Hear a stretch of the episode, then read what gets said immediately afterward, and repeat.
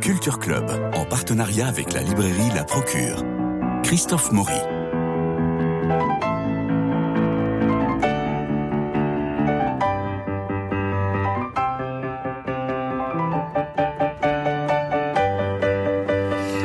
Portraitiste à la Zweig, dont vous avez écrit la biographie, Dominique Bonnat, vous aimez les biographies doubles. Clara Goldschmidt pour parler de Malraux, les sœurs Rouard, Yvonne et Christine, Camille Claudel et donc son frère Paul. Et puis là, vous signez Les Partisans, Kessel Druyon, une histoire de famille, 520 pages que l'on referme à regret en se disant Waouh, que d'époque, que de pays, que de destin. Vous écrivez C'est une scène, je vous cite, c'est une scène que j'aime imaginer et qui n'est pas étrangère à l'idée de ce livre. Deux hommes qui ont l'âge d'être père et fils s'assoient tranquillement dos à dos à des tables mitoyennes et travaillent de concert. C'est cette image-là qui a tout fait démarrer euh, Oui, sans doute. Euh, c'est le lien de famille qui m'a amené vers eux. Euh, le fait qu'ils soient oncles et neveux avec seulement 20 ans d'écart, qu'ils soient en même temps deux écrivains, qu'il y ait un certain mystère des origines du côté de Druyon. On va y venir. Tout cela faisait une sorte de climat à la fois romanesque et rejoignait quand même mes préoccupations parce que dans toutes les biographies que j'ai pu écrire, ces vraies vies finalement qui vont de Berthe Morisot jusqu'à jusqu'à Kessel. Euh, le lien de famille est pour moi essentiel puisque c'est dans la famille que euh, un individu euh, se, se, forme, s'exprime, prend vie, trouve sans doute sa force, mais peut-être aussi des, des, blessures qui ne vont jamais cicatriser. Alors ça, c'est ce qu'on va voir très fortement chez Joseph Kessel. Euh, mais chez Druyon, il y a cette part de mystère. Il va essayer de se construire sur un silence qui est finalement le suicide de son père.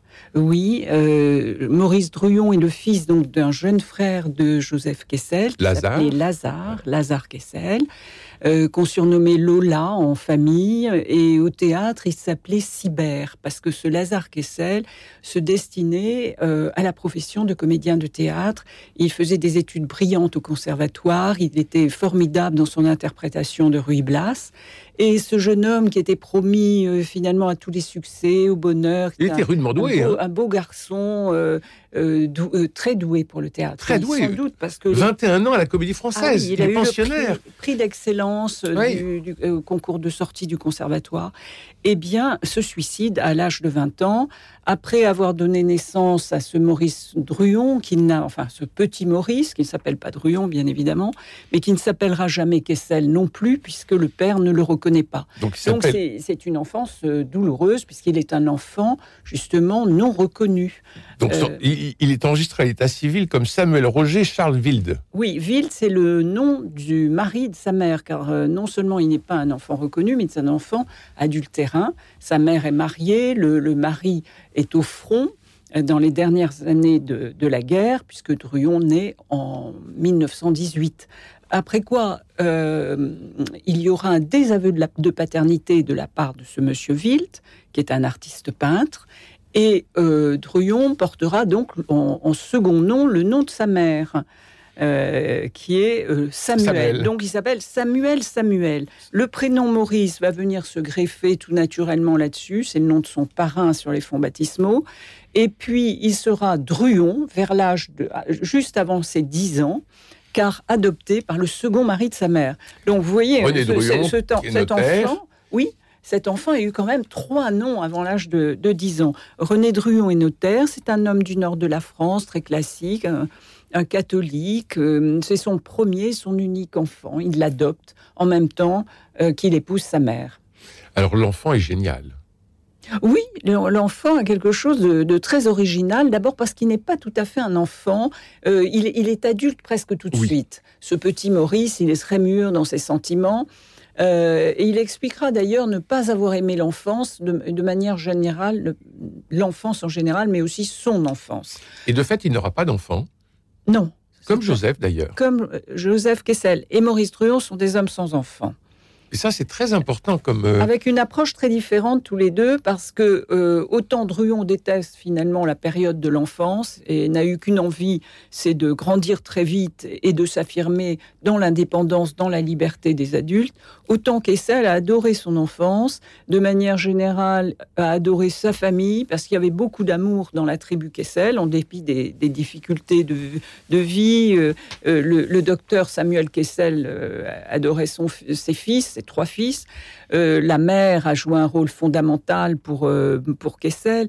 Donc, euh, mais cette, approche différente de l'enfance donne aussi des traces différentes dans les œuvres, puisque chez Kessel, il y a beaucoup d'enfants dans, dans l'œuvre de Kessel. On pense notamment à Patricia, l'héroïne du lion, mais il y, en a beaucoup d'autres. L'en- L'enfance est un, thème qui intéresse Joseph Kessel. En revanche, il y a très peu d'enfants dans l'œuvre de Druon, sauf un. Euh, qui connaît d'ailleurs une postérité, qui est Tisse tous les pouces verts. Et pour, il a écrit ce conte pour enfants euh, sur le tard, on va dire. Et euh, ça aura un, succès incroyable jusqu'à aujourd'hui. Donc il y a quand même un, enfant chez, chez Druon. Et le fils de Druon, c'est Tistou. Mais lorsqu'il est, lorsqu'il est enfant, Maurice Druon, euh, il est déjà un petit adulte et il est déjà dans l'idée de la conquête.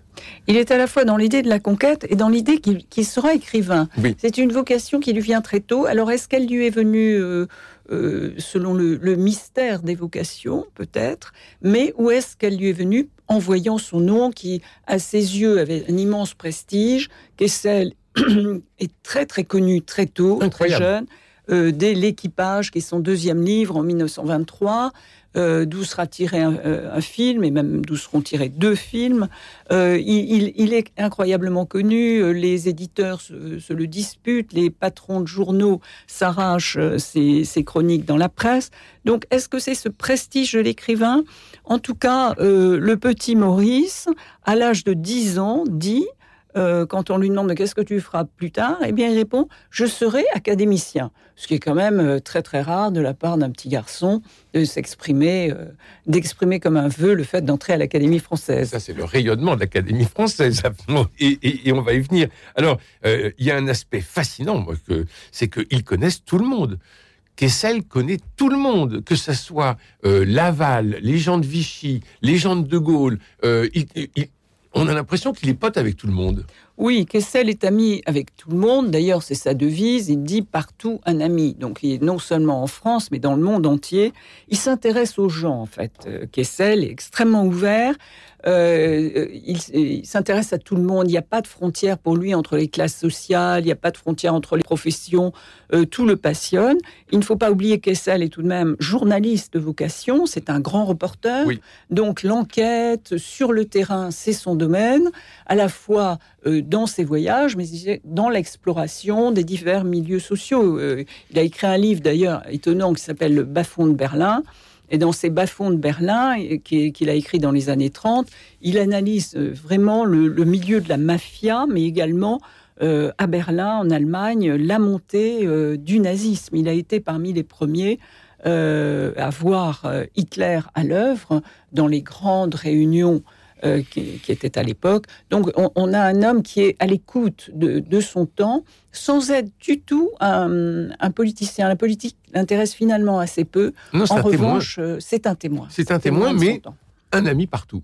un ami partout. ouais. Alors, il est bourlingueur, autant Maurice aime les palaces, autant euh, Joseph préfère la toile de tente. On a l'impression qu'il est pote avec tout le monde. Kessel est juif par son père, mais il s'en fout jusqu'à la création d'Israël. Il obtient d'ailleurs le visa numéro 1 du territoire d'Israël. Ça va faire la une, de- la une du journal.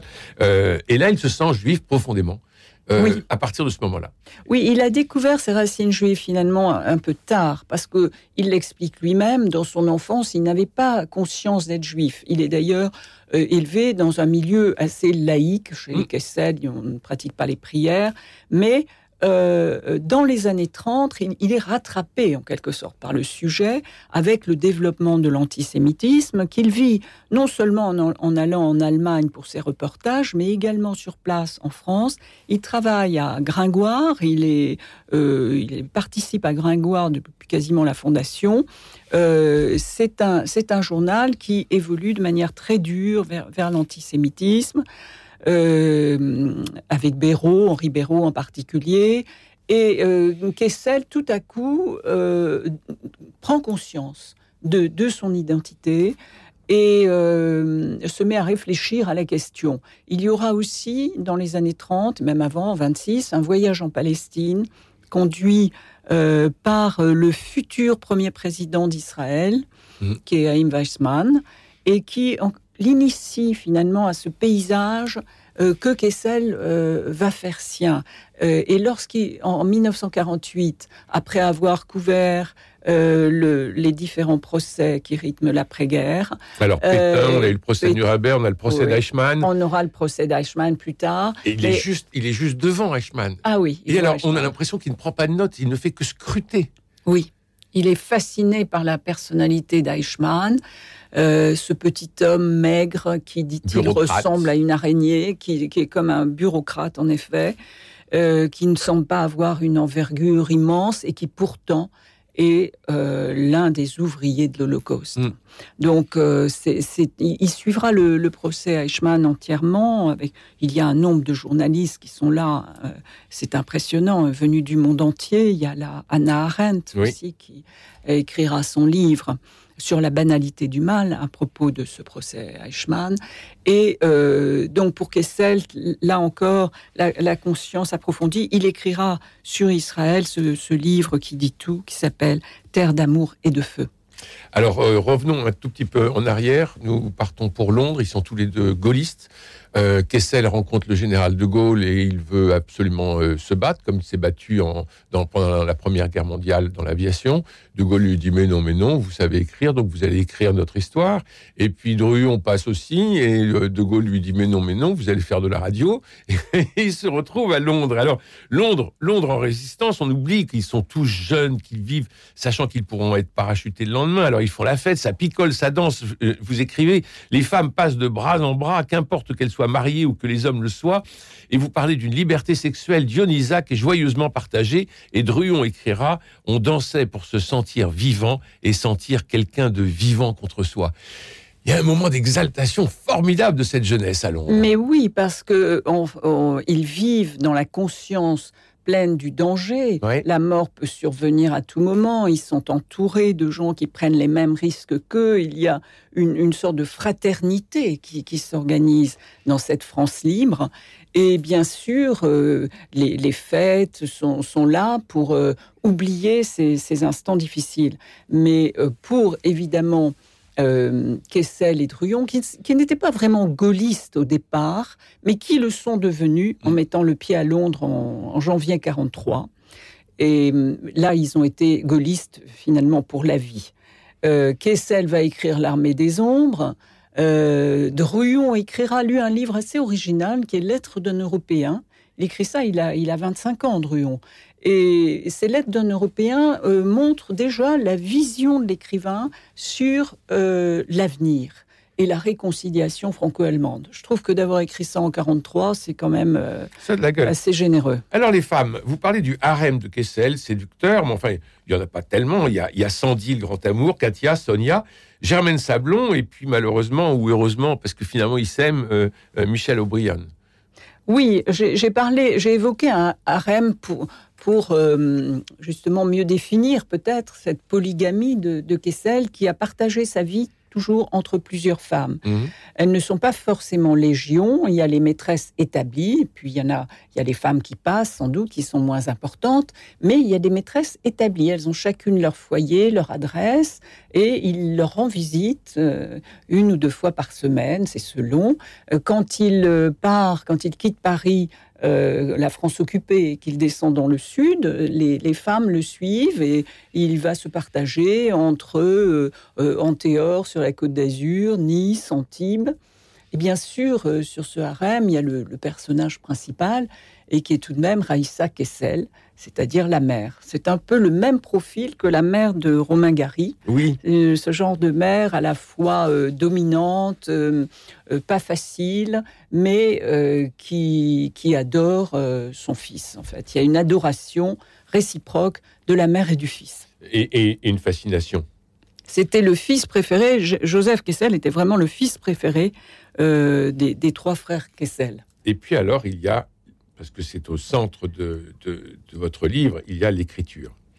Euh, l'écriture qui est si, si importante, euh, le, si importante et pour, et pour Kessel et naturellement pour Druyon.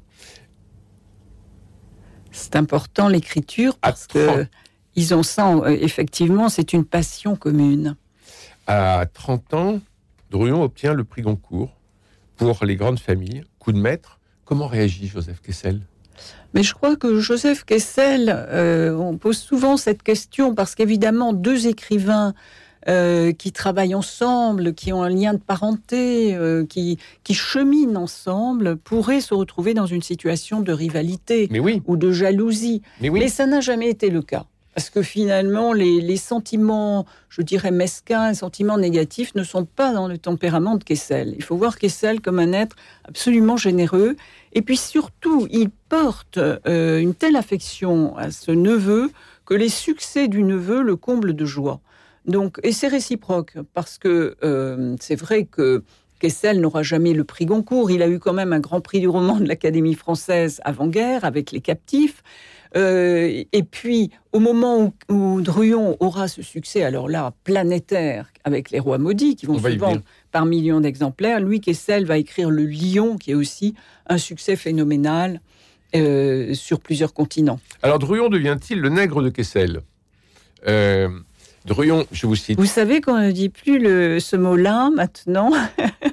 Il est banni du vocabulaire. Vous n'allez pas me donner un nom anglais, madame de l'Académie française. Non, non, non, non, mais on dit collaborateur. oui. je sais, le ghostwriter. Oui, ça arrive L'écrivain fantôme, on pourrait dire. C'est assez joli. Écrivain fantôme. Alors, a-t-il l'écrivain fantôme de Druon je, vous cite. Euh, Druon écrit vite. Les mots, les phrases lui viennent facilement. Il a le sens du rythme et des belles formules. À bonne école, il est vrai, il a étudié auprès de son oncle les recettes d'une littérature qui a fait ses preuves, se garder de tout intellectualisme, bannir les théories, les idées générales, mêler l'émotion à l'efficacité du récit afin que le lecteur ne soit jamais soumis à l'ennui qui se dégage invariablement du développement abstrait. Tout doit être relié à la vie qui prime les autres qualités. Pas de description trop fouillée, des dialogues brefs et incisifs en lieu et place d'analyse psychologique toujours rébarbative. Un récit vivant, oui, vivant. Voilà ce qu'il attend. Voilà ce qui signe un vrai bon roman. Oui, Druon est à l'école Kessel, donc on écrit clair, on écrit pour tout le monde, et non pas seulement pour une élite intellectuelle.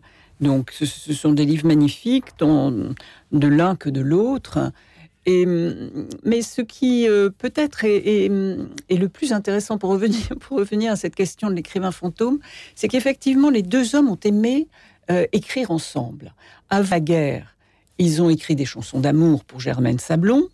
Pendant la guerre, ils ont écrit Le chant des partisans à quatre mains, euh, au point même que leurs écritures sont indémêlables et qu'on ne peut pas reconnaître euh, qui est Kessel, qui est Druyon dans le chant des partisans.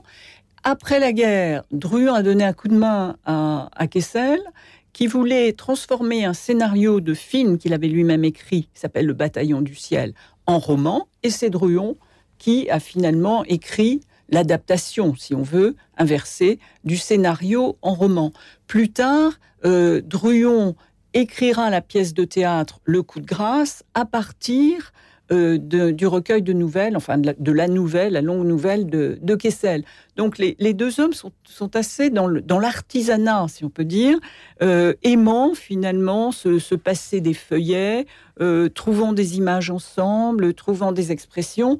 Il y a, une vraie une liaison fusionnelle de ces deux écrivains. Alors il y a l'énorme succès des Rois maudits, et là, Druon crée un atelier composé de documentalistes et de plume fantôme, dont Mathieu Gallet, que vous citez souvent. Et je, vous cite, je le cite, Maurice Druon, superbe, solaire, heureux et portant beau. À 37 ans, voici un homme qui a su tirer profit de sa timbale Goncourt. Un contrat mirifique lui assure 800 000 francs par mois contre un certain nombre de feuilletons historiques annuels. Il fait travailler trois nègres, deux secrétaires et un valet de chambre. C'est un bienfaiteur de l'humanité. Oui, on reconnaît l'ironie de Mathieu Gallet, Oui, qui n'épargne pas Druon, c'est- c'est amusant. Et euh, il a parfaitement raison, je trouve que c'est un très beau portrait. En effet, euh, Druon est un écrivain atypique dans le paysage français. Il a de la littérature euh, une, une conception qu'on pourrait définir comme industrielle. C'est-à-dire qu'il est, il est, il a passé vraiment le stade de la fabrication artisanale, unique, solitaire du livre, euh, pour songer à vraiment une littérature à grande échelle, avec des collaborateurs, comme Dumas. euh, comme Dumas, mais je dirais peut-être plus encore comme Michel-Ange peignait. Mhm. Euh, donc, euh, une peinture à fresque, c'est grand, c'est vaste. Beaucoup de collaborateurs qui dessinent les silhouettes, qui mettent la peinture au départ, qui fabriquent les fonds. Et puis, le maître, le maître de ce que veut être Druon, euh, s'occupe des sujets principaux, des visages, et puis, et puis de la conception d'ensemble. Donc, il y a dans Les Rois Maudits cette fabrication qui vaut aujourd'hui euh, pour les feuilletons euh, télévisés à la commande, euh, avec des collaborateurs qui sont les documentalistes, mais les spécialistes du costume, les spécialistes du décor, et tout le monde écrit ensemble. 40 millions d'exemplaires. Oui, c'est c'est colossal, les Rois Maudits. Alors, je, je ne sais pas, le succès des Rois Maudits, je pense, est dû euh, probablement à cette écriture quand même, Druon a bien mis sa patte. On le reconnaît, il est facile à reconnaître, Druon. Il a, il a un style bref, efficace, souvent en formules qui, qui, qui sont comme coulées dans le bronze Mm.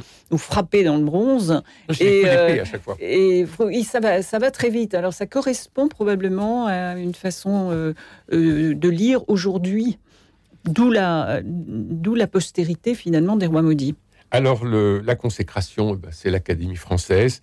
Et c'est terriblement impressionnant et beau de voir euh, Maurice Druon, trois ans plus tard, en janvier 67, qui reçoit son épée des mains de Joseph Kessel.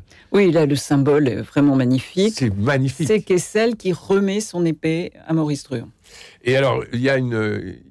Vous avez euh, à la- à l'Académie française, Dominique Bonnat, vous avez des, des, des habitudes, et, euh, et notamment de, de confier une lettre euh, à, au- à chaque nouvel académicien. Non, euh, un mot. En fait, Un un mot. Et ce mot est choisi dans la lettre à laquelle les académiciens travaillent pour rédiger le dictionnaire. Quand ils sont entrés, tous les deux, c'était la lettre C. Donc, ils, a- ils ont eu chacun un mot qui leur a été offert, commençant par la lettre C. Pour Kessel, ça a été civilité. Et La- conquête. la conquête. Alors, la conquête, justement, parce que c'est grâce à son beau-père qu'il va connaître un peu tous les secrets de l'Académie française. Euh, son premier beau-père, Oui. en fait, oui, qui était Fernand Gregg, qui était un éternel candidat à l'Académie française. Je crois qu'il s'était présenté 13 fois, je le raconte dans mon livre. Oui. Et, et c'était, il, il est- c'était un poète hein, euh, qui avait écrit, il a écrit de nombreux recueils de, de poésie. Et hum, c'était l'éternel recalé, vous voyez. Mais il a finalement été élu à plus de 80 ans. Et une fois qu'il a été élu, les académiciens euh, l'ont trouvé de si bonne compagnie, toujours si charmant, si gai. Ils ont, ils ont regretté de ne pas l'avoir élu plus tôt. Donc Druon était à bonne école, il savait que c'était compliqué d'entrer à l'académie, mais qu'ensuite on pouvait y être heureux. À l'Académie où, où vous parlez de la politesse des sphinx. J'aime beaucoup l'expression. Alors, euh, c'est ce très très beau moment donc euh, euh, de remise de l'épée. Autant Kessel était très impressionné d'être élu à l'Académie française. Il va d'ailleurs pas souvent être il va pas être très présent. hein. Euh, euh, il, préfère euh, bourlinguer que de porter l'habit. Autant alors Druon, il rentre à l'académie comme s'il était chez lui. Mauriac dira c'est pas un fauteuil qu'il lui faut, c'est une rangée. Et, et il arrive en bonne clé. En fait, pour Druon, l'Académie française est une seconde famille, peut-être même sa famille. Ouais. Et donc, il y, est, bien, il est heureux, il participe à tous les travaux autour du dictionnaire, autour de la langue. Il sera le secrétaire perpétuel de l'Académie au point d'incarner l'Académie dont on dira c'est l'Académie de Druon.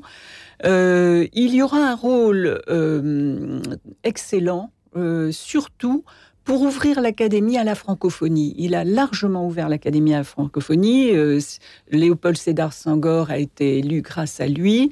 Il a également fait entrer à l'académie ce qu'on appelle la nouvelle histoire avec Georges Duby, avec Prodel, euh, avec Claude Lévi-Strauss. Donc euh, vraiment une, action généreuse. avec Pierre Nora. Pierre Nora plus tard, oui, bien sûr. Qui... Mais je, dirais, euh, ça c'est l'action généreuse, ouverte, l'esprit ouvert de Druon. En revanche, il s'est bloqué sur un sujet qui était le sujet des femmes. Il était opposé aux femmes à l'Académie française opposé à l'élection de Marguerite Yourcenar, opposé à la féminisation des titres et fonctions. Alors que de beaux moments depuis la résistance, Radio Londres jusqu'à cet acmé qui est Conti, votre livre est, Dominique Bonnat, plein de, plein de tendresse, de tendresse virile. Il faudrait d'autres émissions pour se plonger euh, dans l'Afghanistan notamment, des cavaliers, vous, nous y emmenez, vous nous emmenez à Jérusalem, vous nous emmenez en Afghanistan, vous nous emmenez à Kaboul, vous nous emmenez... Enfin, on voyage énormément dans votre livre et c'est vraiment, c'est vraiment un bonheur. Merci infiniment pour ces partisans. Kessel Druyon, une histoire de famille publiée chez Gallimard, un livre attachant, passionnant, lu en un souffle malgré les 520 pages. C'est un vrai bonheur. Merci beaucoup. Il me reste à remercier Paul pour la réalisation, Philippe Malpeuch pour les génériques, François Dieudonné pour l'organisation des studios, Louis-Marie Picard pour la retransmission sur les réseaux sociaux. Demain, nous nous, retrouverons, avec euh, les chroniqueurs cinéma pour une sélection de trois films à voir en ce moment et cette semaine. Merci de rester à l'écoute de Radio Notre-Dame. Je vous embrasse.